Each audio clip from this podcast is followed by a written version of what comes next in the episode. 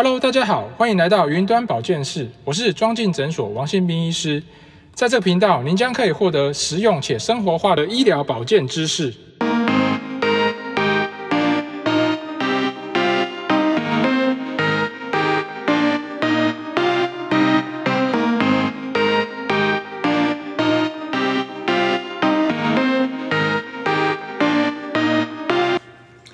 啊，今天我们要来跟大家谈潜水可能造成的耳伤害。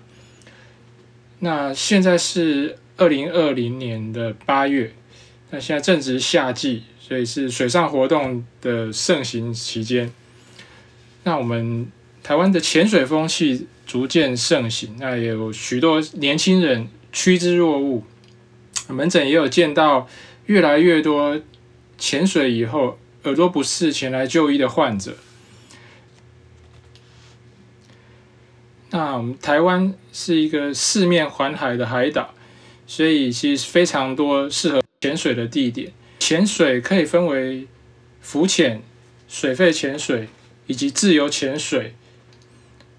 最近自由潜水似乎是非常热门，我们在门诊遇到越来越多玩自由潜水的这些年轻人。那首先我们就要来跟大家谈。潜水可能对人体造成哪些伤害？那在谈这些可能造成的伤害之前，我们要先跟大大家说明几个非常重要的物理的原理。那第一个就是波伊尔定律。那波伊尔定律的内容就是我们在恒温的时候，那一定质量的气体，它压力跟体积是成反比。也就是说，它的压力跟体积，哦，相乘是一个常数。那压力如果越大，它的体积就越小；那压力越小，它的体积就越大。这就是所谓的波伊尔定律。那另外一个是亨利定律，气体的分压越大，它可以溶解的。气体越多，分压越小，可以溶解在液体里面的气体就会越少。那潜水对人体可能造成的伤害，主要就是有两个，一个就叫做减压病，也就是所谓的 decompression sickness。那另外一个就是叫做气压伤，叫做 barotrauma。那这个减压病，它的原理就是说，我们在压力上升的时候，气体它会大量的溶解到血液当中。那当压力突然减小的时候，它就会被释放出来，形成很多气泡。那如果我们在潜水的过程当中，我们要回到水面上升的速度太快，使得压力减少太快，它的气泡。就会大量的产生，那就会产生这个减压病，那结果就会造成气体从血液以及体液当中释出，产生动脉气体栓塞，那出现疲累、关节痛、眩晕、呼吸困难，甚至死亡。另外一个就是所谓的气压伤，那气压伤是因为压力变化导致我们体内的。腔室的气体体积变化而造成组织的伤害。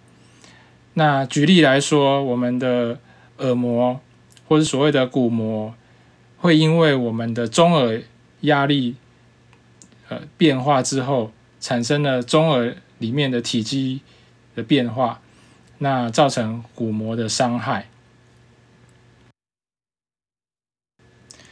那潜水的造成的耳伤害里面呢，是以中耳的气压伤是最常见。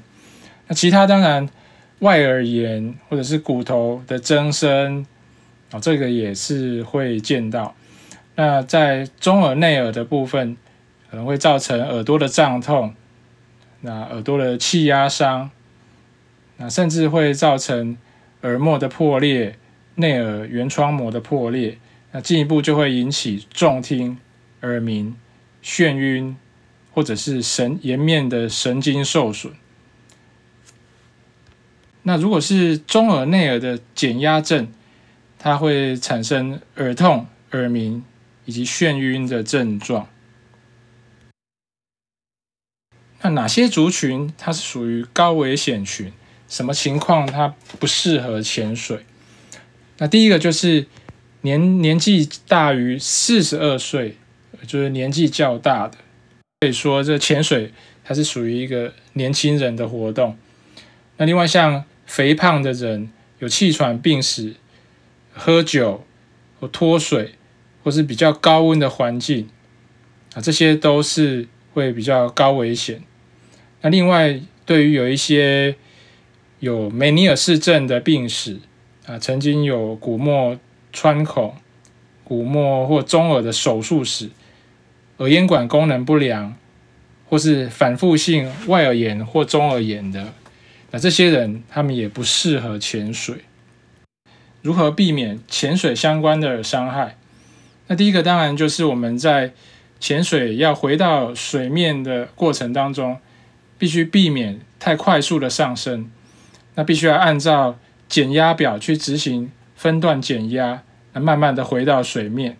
那这个减压表我们在啊网络上或者很多的呃单位都可以查询得到，所以在这边我们就不做赘述。那另外有一个方式就是上浮的速度不超过每分钟九公尺。